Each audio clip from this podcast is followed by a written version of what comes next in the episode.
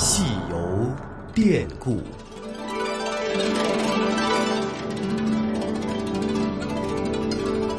听众朋友，大家好，我是华夏之声的节目主持人胡杨，很高兴和大家在故宫九十的节目当中见面。而在今天的节目当中，我们将继续和北京故宫博物院的院长单霁翔先生一起来聊一聊故宫和故宫博物院的历史。在我们的观念当中，对于故宫，大多数人只有一个印象，就是历史的符号。故宫承载了很多的历史故事和历史经历。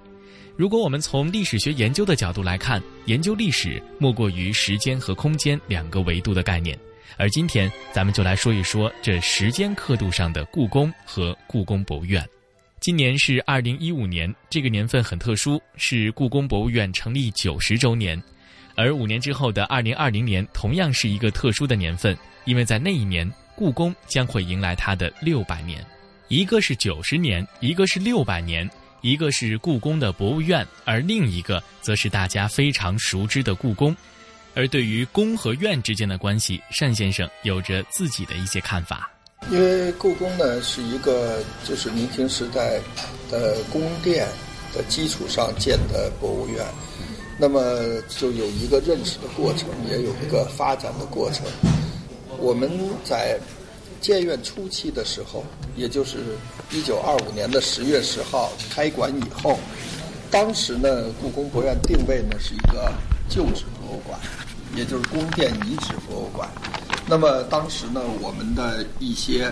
这个呃，像乾清宫啊，像一些太和殿呐，像这些都是原状陈列。人们到故宫博物院最初呢是看那些皇帝。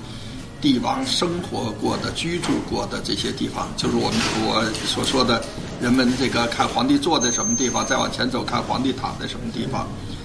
其实呢，我想每个中国人的心中都有一个故宫情节，而不同的情节也会衍生出不同的角色。这一点呢，在参观故宫的过程当中啊，就表现得十分明显。你看，有的人呢是游客的角色，而有些人则是参观者的角色。而在九十年的时间当中，故宫博物院的角色也在不断发生着变化，逐渐向着综合性博物馆的方向在发展。到了五十年代。建国以后，第一任院长吴仲超先生，当时他就从全国各地引进了一些著名的，就是专家。那么这些专家呢，他们比如研究书画的、研究瓷器的、研究玉器的、研究这个呃金文、这个金青铜器的、是玉器的这些专家。那么这些专家进入我们故宫博物院的研究以后。就开始揭示出我们故宫藏品中的那些艺术价值，于是呢，故宫就开始逐渐的在五十年代开始走向了艺术博物馆。但是到了九十年代以后，随着故宫博物院的发展，我们的这个学科建筑的建设的完善，故宫博物院开始呢走向综合博物馆。说到故宫博物院，就不得不说它的馆藏文物的问题。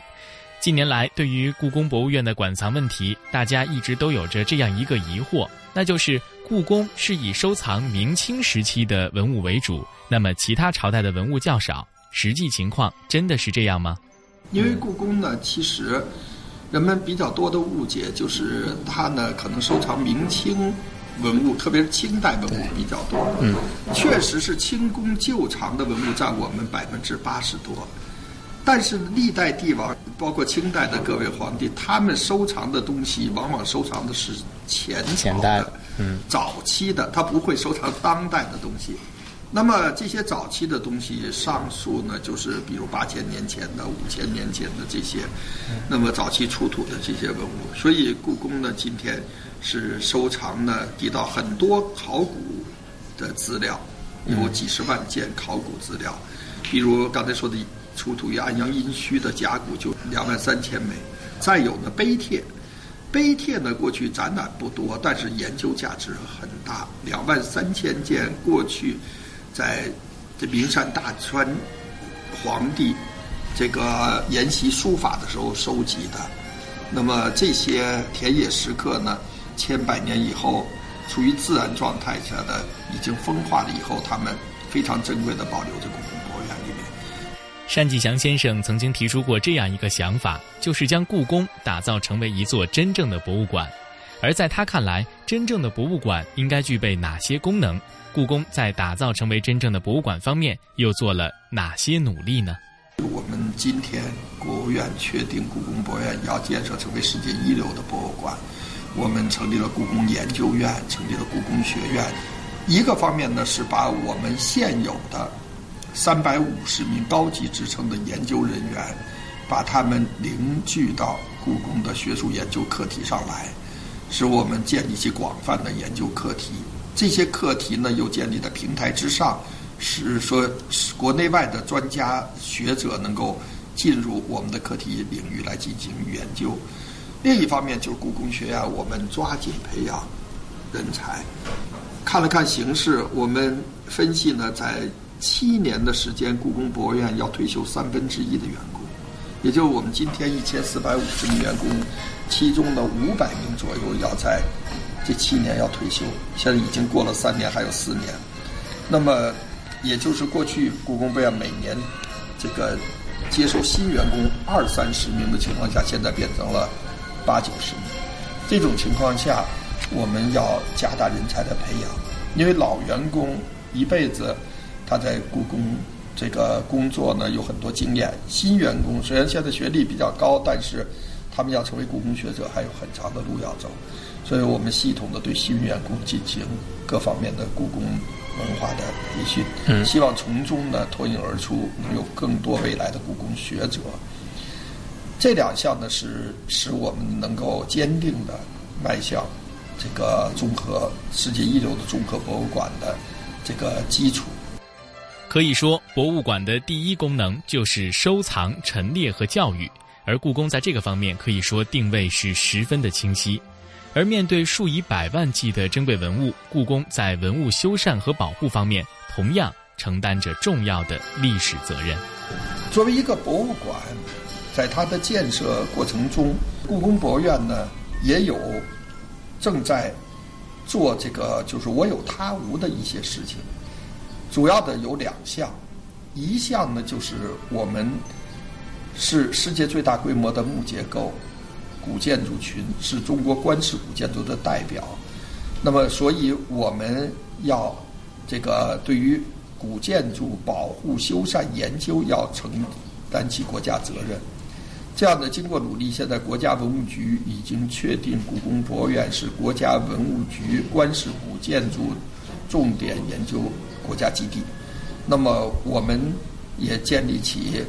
把我们过去叫文物古建修缮中心，现在改为记忆修缮记忆部，修缮记忆主要是进行保护传承，所以在这方面我们也建了古典园林研究中心等，这是我们希望故宫博物院经过几年的努力，成为中国古建筑保护研究的国家真正的国家基地，也是这方面培养人才的一个基地。第二个我有他无的，就是我们要承担起责任的，就是我们的中国文物科技保护、保护修复和预防性保护的国家基地。那么我们国家数以千万计的文物，有我们在海外的上百家博物馆保存的数百万件中国文物，这些呢都经常的希望故宫的这样的修复技术。能够解决他们的一些修缮的问题，所以我们有责任呢，建立起一个世界上最强大的中国文物修复的国家基地。这也是我们今天正在建设的，包括院内的西河苑的一万三千平米的我们的文保科技中心，和我们在北院区准备建四万五千平米的文物这个藏品保护的一个基地。我们在这方面也要承担起一般博物馆可能不具备条件承担的责任。故宫的土地是充满故事的土地。明清时期，曾经有二十四位皇帝在这个地方居住。而在一九二五年的十月十号，紫禁城的大门突然间打开了，在三千多位社会名流的见证之下，紫禁城的城门上挂起了李玉莹先生书写的“故宫博物院”的牌匾，而这一挂就是整整九十年。站在九十年历史节点上的故宫人，信誓旦旦地提出要将一个壮美的紫禁城完整的交给下一个六百年。那么，那将会是一个怎样的六百年呢？在下一期的节目当中，我们将和大家共同去探寻。